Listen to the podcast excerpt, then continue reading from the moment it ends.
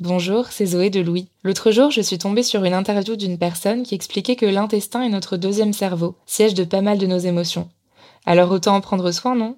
Activia, notre sponsor en ce moment, est la marque spécialisée dans le bien-être digestif depuis plus de 35 ans. Avec Activia, découvrez trois actions, soutien du métabolisme, actif à l'intérieur et apport de nutriments. Le tout toujours avec des probiotiques et le bon goût d'Activia à retrouver en une multitude de saveurs. Merci Activia pour leur soutien et bonne écoute Activia contient des ferments du yaourt qui sont des probiotiques. Ils vous aident à digérer le lactose du produit en cas de difficulté à le digérer. Activia est source de calcium et de protéines. Le calcium contribue au fonctionnement normal des enzymes digestives et à un métabolisme énergétique normal. Bonjour, c'est Zoé de Louis.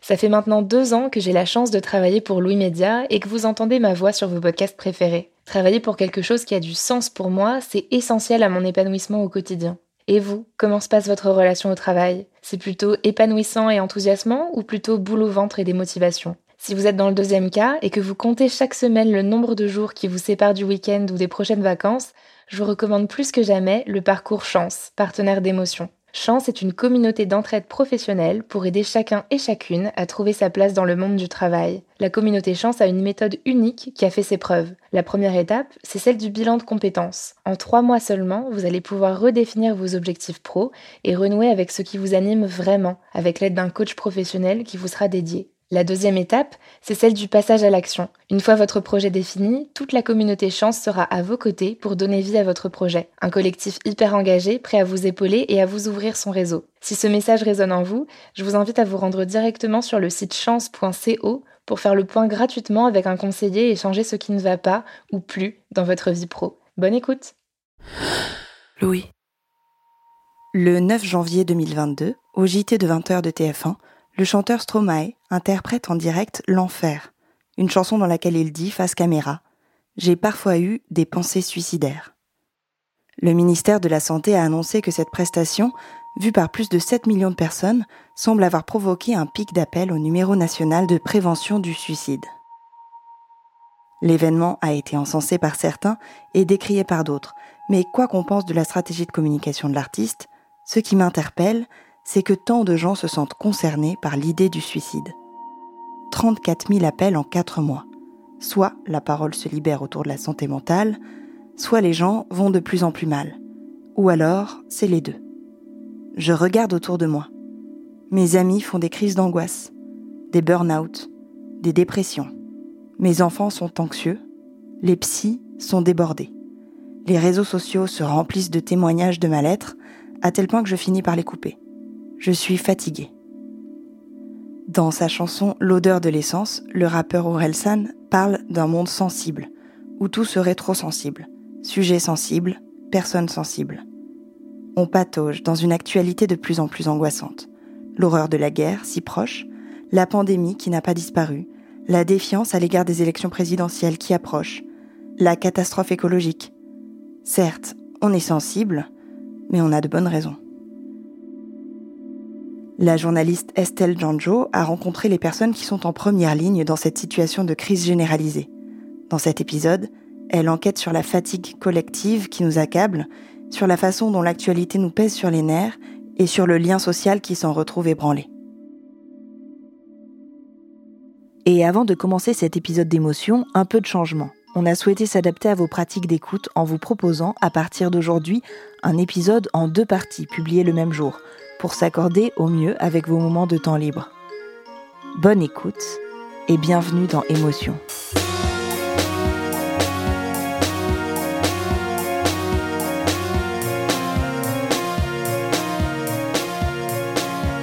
Le 4 janvier 2022, la une du journal Libération m'a interpellée. Sur l'image, on pouvait y voir un crayon à papier rongé. Il symbolisait l'exaspération des profs face au nouveau protocole sanitaire dans les écoles il avait été présenté la veille de la rentrée. Le journal titrait Tous sur les nerfs. En cette rentrée 2022, cette une représentait exactement l'état d'esprit dans lequel j'étais. À Noël et au Nouvel An précédent, j'ai annoncé aux différentes personnes qui sont venues chez moi qu'il était interdit de parler des sujets qui fâchent. J'ai placardé sur les portes de mon salon Ni Zemmour, ni le vaccin ne sont invités aux festivités. Trop dangereux, trop clivant. Si c'est pour que mes invités se prennent la tête, c'est pas la peine. Puis, après les fêtes, il y a eu le début de la campagne présidentielle. Le grand rendez-vous démocratique m'a laissé sur ma faim. Les vagues successives du Covid, les débats houleux autour du vaccin et le monde du travail toujours aussi précaire ont eu raison de l'espoir du monde de demain. Quelque chose s'est cassé.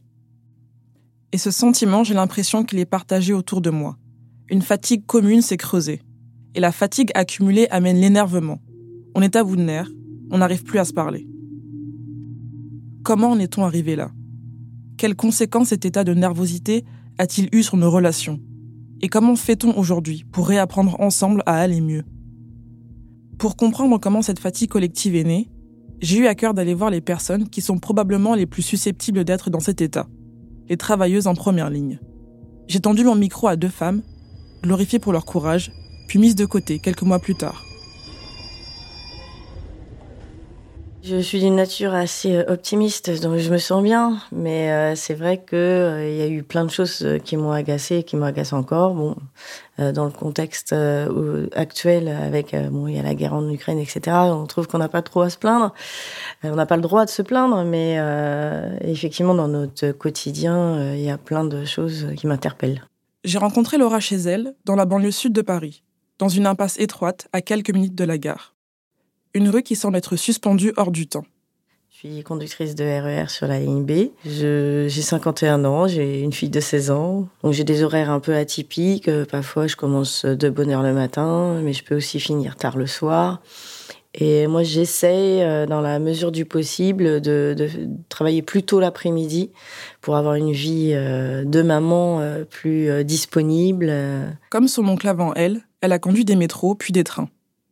Son visage souriant révèle aussi une fatigue plus ancienne, celle d'horaires décalés et de longues années à la RATP. Bah déjà, quand on commence le matin, bah surtout quand c'est les matins de bonheur, euh, notre premier euh, travail, euh, bah, c'est pas de conduire le train, c'est d'aller le chercher déjà. Et on va le chercher, on, ce qu'on dit, on l'allume, on attend qu'il chauffe, que l'air comprimé aille dans les cylindres de frein, etc., qu'on puisse partir. Et ça, ça prend déjà une bonne demi-heure euh, minimum. Et après, bah, voilà, ça y est, une fois que c'est notre heure de départ, ça y est, on part. Et, là commence la conduite pure, en fait. Et c'est vrai que des fois, quand on arrive euh, sur le quai, euh, c'est super impressionnant parce qu'on voit juste la bordure du quai et sinon, derrière, c'est que des, des, gens qui, qui attendent qu'on puisse les emmener à un point B. Quoi. on a l'impression d'être utile puisque, en fait, ils ont besoin de nous. Alors, la semaine, pour aller au travail, et d'ailleurs, on s'en rend bien compte euh, quand dès que c'est un peu perturbé, euh, ben, les pauvres euh, galèrent. Et ben, le week-end, ben, en plus, nous, on passe par Châtelet, etc. Donc, c'est vrai que on les, on les emmène aussi faire leurs courses et dans du loisir. On, on, va être sur du 5 heures ou 5 heures, on peut, on est tout seul avec soi-même et, et, ce qu'il y a dans sa tête, quoi. Donc, les moments de, de dépression, etc., c'est pas un métier très facile. Ah oui, c'est un, boulot très où on est très solitaire parce que de toute façon on est seul à bord du train. Hein. Euh, en fait, on peut être aidé parfois euh, quand on a un souci par des agents des gares qui vont venir sur le train, mais sinon c'est à nous de nous dépatouiller euh, si le train tombe en panne, s'il y a un frein de secours. On, doit être en capacité d'intervenir tout seul. Laura conduit quotidiennement un train de 200 mètres de long. Chaque train est capable d'accueillir un peu moins de 1000 passagers, desservant le nord et le sud de l'île de France. Elle tient à ce que la pénibilité de son travail soit prise en compte quand elle atteindra l'âge de la retraite. C'est pour cette raison qu'elle a rejoint le mouvement de grève de la SNCF et de la RATP en décembre 2019. En tant qu'élue syndicale, la lutte, elle connaît. Le contrat euh, passé avec euh, mon employeur, c'était euh, tu travailles 37 euh, annuités et demie et euh, tu as euh, ton salaire, enfin ton, taux de retraite maximum qui était de 75%. Et puis au fur et à mesure de ma carrière, ben, on m'a rajouté une année, puis deux. Et à un moment donné de, ma carrière, je me suis aperçue que tous les ans, je disais, ah bah je pars, moi si je peux partir à la retraite, ça sera dans dix ans. Parce qu'à chaque fois, on me rajoutait des années. Et en, 2019, euh, quand euh, il y a eu la réforme des retraites euh, que voulait nous imposer notre président, là, on me rajoutait encore des annuités, mais le pire de tout, c'est qu'en fait, on dévalorisait ma retraite. et avec un, avenir incertain. Mais il y a une grosse solidarité parce que justement, s'il y a un collègue qui a des problèmes sur ses horaires, qui doit aller chercher ses enfants ou qui a qui, euh, qui sait que le lendemain, il va avoir un rendez-vous médical et que ses horaires vont pas convenir. Euh, on, a un groupe WhatsApp, on s'appelle et on arrive toujours euh, à changer les uns avec les autres. Par chance, parfois, dans notre service, on peut avoir une petite pause de 15-20 minutes. Bon, alors déjà, c'est un peu speed parce qu'en général, bah, c'est le moment où on peut aller aux toilettes, se prendre un petit café et puis bah, on peut avoir la chance de croiser un collègue, de papoter un peu, etc. Et euh, c'est parce que c'est le seul moment un peu euh, où on peut voir nos collègues, où ça peut être un peu convivial. De l'autre côté de l'île de France, Mélissa, 25 ans, travaille à l'hôpital Saint-Louis à Paris. En 2019, elle sort diplômée de l'école d'infirmière. Elle choisit de travailler dans le service de cancérologie. Mélissa rêve de quitter le nid familial pour avoir son appartement et profiter de la stabilité que son emploi lui procure. Elle rêve de voyager, enfin. Puis en mars 2020, l'inquiétude monte. Elle aussi se retrouve en première ligne. C'est vrai que le premier voyage que j'avais booké, c'était en mars. J'ai partir au Canada euh, pour la première fois, euh, rejoindre ma cousine, euh, et c'était le 16 mars, il me semble. Donc forcément, dans l'actualité, on entendait parler du, du Covid et énormément de pays commençaient à fermer leurs frontières. moi, j'étais dans un déni, donc forcément, tous les jours, on essayait de me faire ouvrir les yeux un peu sur ce qui se passait. Et c'est vrai qu'il y avait de plus en plus d'admissions aux urgences.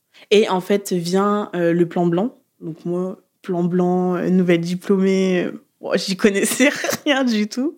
Donc forcément, là, on avait reçu plein de mails en nous disant que on n'avait plus le droit de prendre de vacances jusque jusque nouvel ordre, que tous nos repos ils étaient déplacés ou coupés. Et en fait, c'est là que j'ai vraiment pris conscience de l'ampleur de la crise sanitaire dans laquelle on entrait quoi.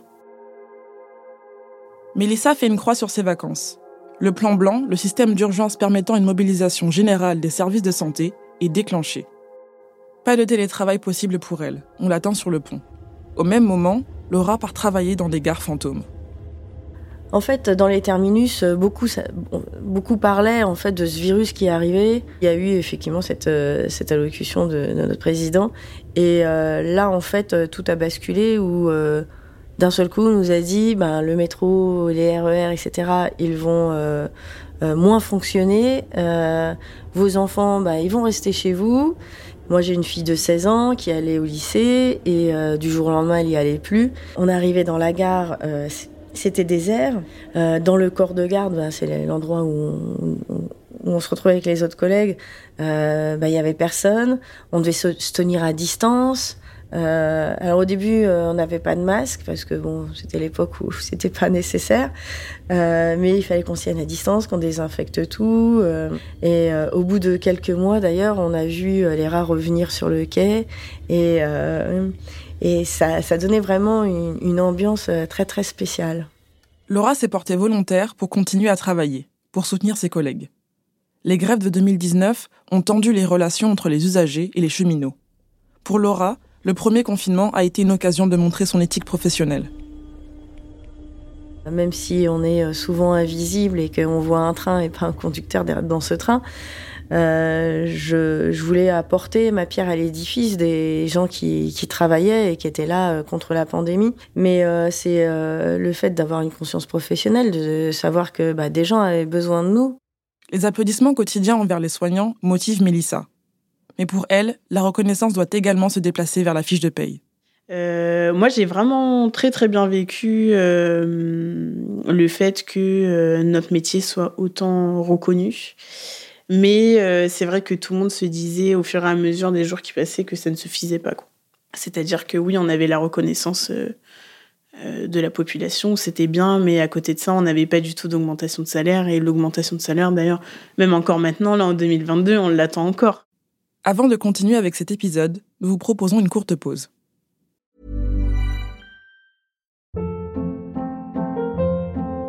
Hold up. What was that? Boring. No flavor. That was as bad as those leftovers you ate all week. Kiki Palmer here, and it's time to say hello to something fresh and guilt-free. Hello Fresh. Jazz up dinner with pecan-crusted chicken or garlic butter shrimp scampi. Now that's music to my mouth. Hello Let's get this dinner party started. Discover all the delicious possibilities at HelloFresh.com.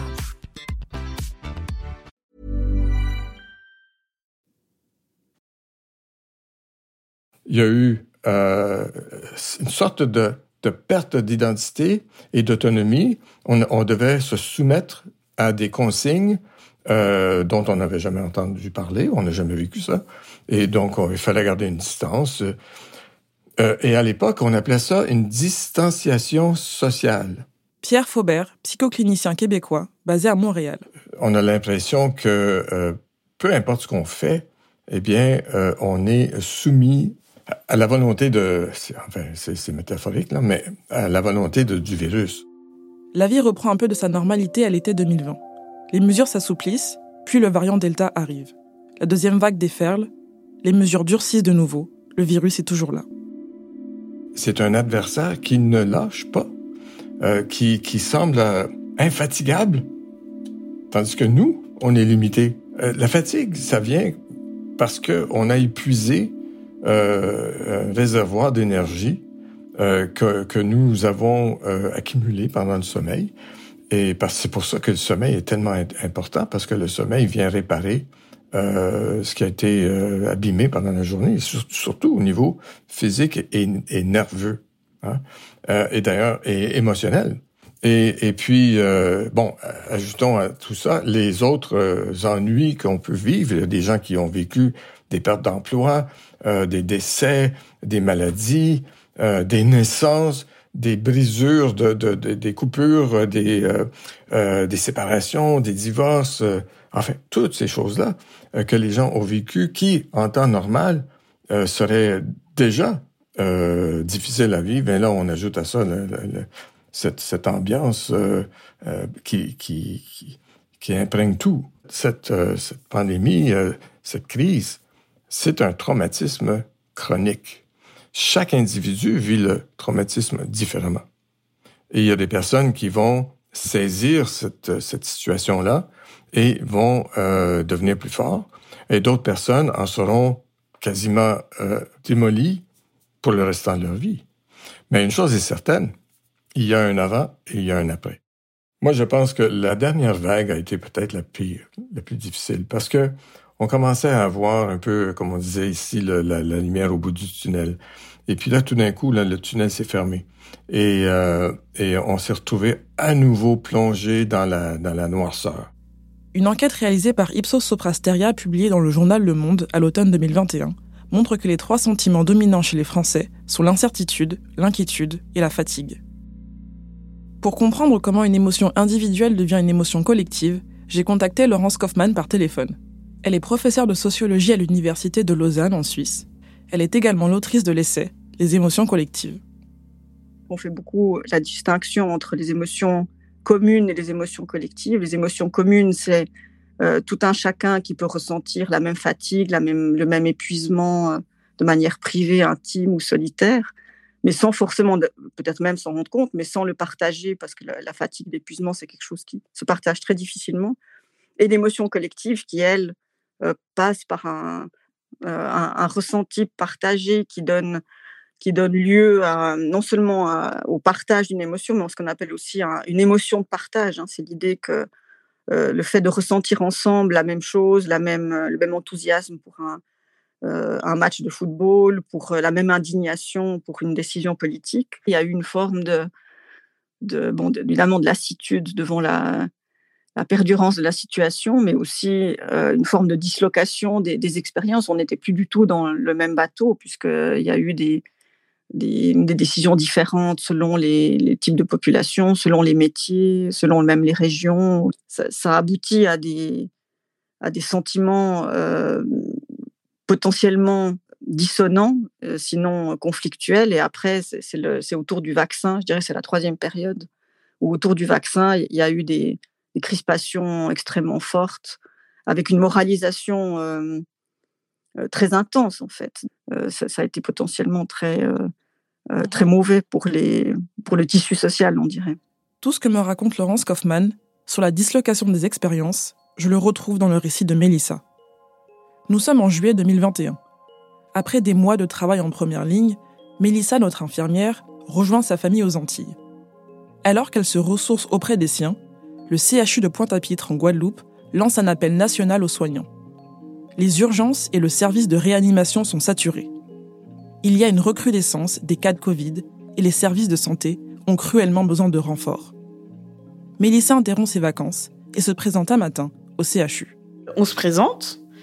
Euh, auprès des cadres. Donc là, c'était les cadres de la réanimation, il me semble, et on se présente en tant que euh, vacancier euh, et qu'on venait répondre justement à l'appel au renfort. on rentre, on déjeune, on est surexcité. je raconte à mon entourage que j'ai été prise pour justement un renfort Covid et aux urgences, donc déjà complètement différent de ce que j'ai l'habitude de faire à Paris. Du coup, euh, on commence à 21h, euh, on arrive en avance. On arrive vers 20h40 euh, à ce moment-là. Je me rends vraiment compte que là, il y a énormément de personnes aux urgences, que ça va être difficile, que la nuit va être longue et que l'infirmière n'aura quasiment pas du tout de temps à m'accorder. Il faut savoir que le CHU de Pointe-à-Pitre, il a pris feu il y a deux ans. les locaux, ils sont laborieux, c'est-à-dire que euh, ça n'a jamais été refait. Il y a beaucoup de monde, il y a beaucoup de cris, il y a beaucoup de personnes qui parlent à ce moment-là. Euh, il y a beaucoup, on sent qu'il y a quand même pas mal d'agitation, mais euh, et une atmosphère assez pesante. C'est-à-dire que dès qu'on rentre dans les urgences, on sent quand même qu'il y a une certaine tension, donc notamment en termes de flux de patients. Donc on sait que ça se ressent vachement euh, qui sont euh, débordés et épuisés. C'était euh, un patient donc un patient admis aux urgences. il était sous 15 litres d'oxygène. Il était rentré via le SAMU, donc dans un état assez grave.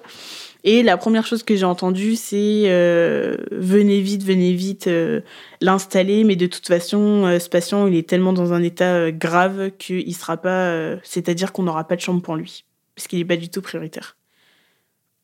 Pas du tout prioritaire, ouais, il est quand même assez jeune, entre guillemets, donc il avait, je pense, une soixantaine d'années. Euh, et en fait, c'est à partir aussi de ce moment-là, j'ai pris conscience qu'il y avait un tri. Et là, pour le coup, je l'ai vu. Mélissa est née en banlieue parisienne. La Guadeloupe, elle l'a connue pour les vacances, les cousines, la plage, les souvenirs d'été. En arrivant dans le service, elle est confrontée à la défiance des soignants qui la voient débarquer. Elle a vécu la pandémie à Paris, mais les soignants de Pointe-à-Pitre ont une expérience bien différente. Après avoir cumulé plus d'un an de travail intensif en France hexagonale, Mélissa met fin à son renfort au bout de quelques jours. En fait, j'ai tellement été choquée des conditions de travail que j'en dormais pas. C'est-à-dire que euh, c'était devenu euh, une source de stress euh, horrible. Et euh, ça m'a vraiment blessée, ça m'a vraiment touchée parce que moi j'ai de la famille euh, dans les DOM et sur les deux îles, que ce soit la Martinique ou la Guadeloupe. Et en fait, je me suis imaginée euh, avoir de la famille hospitalisée demain.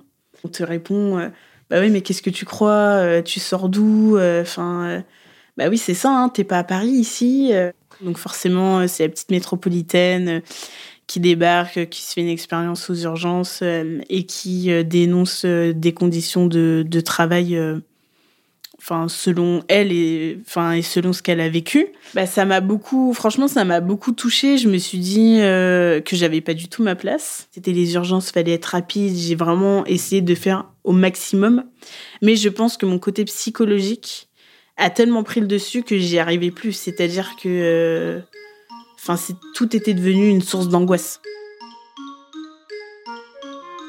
Retrouvez Laura et Melissa dans l'épisode 2 pour comprendre comment reconstruire le lien social malgré l'anxiété.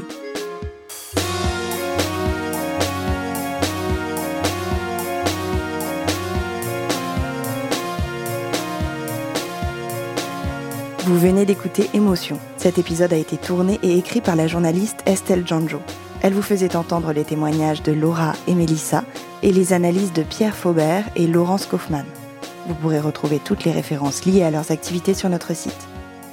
Camille Bichler et Marie-Lou Arnould étaient en charge de la production de cet épisode, accompagnées de Marie Coyouo. La supervision éditoriale et de production était assurée par Maureen Wilson. Marine Kéméré a fait la réalisation et Benoît Daniel s'est occupé de la prise de son. Jean-Baptiste Aubonnet était au mix et c'est Nicolas de Gélis qui a composé le générique d'émotion. Si cet épisode vous a plu, sachez qu'il s'inscrit dans la continuité d'autres épisodes d'émotion qui explorent les conséquences psychiques de l'actualité. Quel impact l'actualité de 2020 a sur nous par Antoine Lalanne Desmet et comment aborder l'actualité avec les enfants que j'ai réalisé. Émotion, c'est un lundi sur deux, là où vous aimez écouter vos podcasts. Apple Podcasts, Google Podcasts, SoundCloud ou Spotify. Vous pouvez nous laisser des étoiles, des commentaires et surtout en parler autour de vous. Et si vous voulez partager vos histoires, n'hésitez pas à nous écrire à hello at. Nous vous lirons et nous vous répondrons. Et puis il y a aussi tous nos autres podcasts, Travail en cours, Passage, Injustice, Fracas, Une autre histoire, Entre ou le Book Club. Bonne écoute et à bientôt.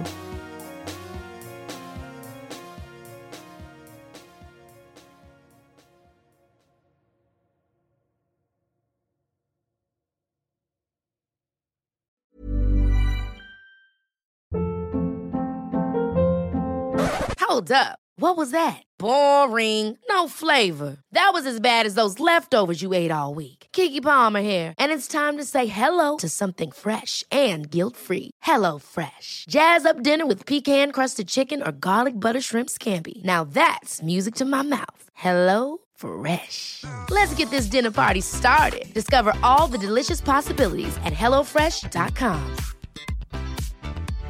This message comes from BOF sponsor eBay. You'll know real when you get it. It'll say eBay Authenticity Guarantee. And you'll feel it. Maybe it's a head turning handbag, a watch that says it all, jewelry that makes you look like the gem, or sneakers and streetwear so fresh every step feels fly. eBay gets it. So look for the blue check mark next to that thing you love and be confident that every inch, stitch, sole, and logo is checked by experts. With eBay Authenticity Guarantee, you can trust that feeling of real is always in reach. Ensure your next purchase is the real deal. Visit eBay.com for terms.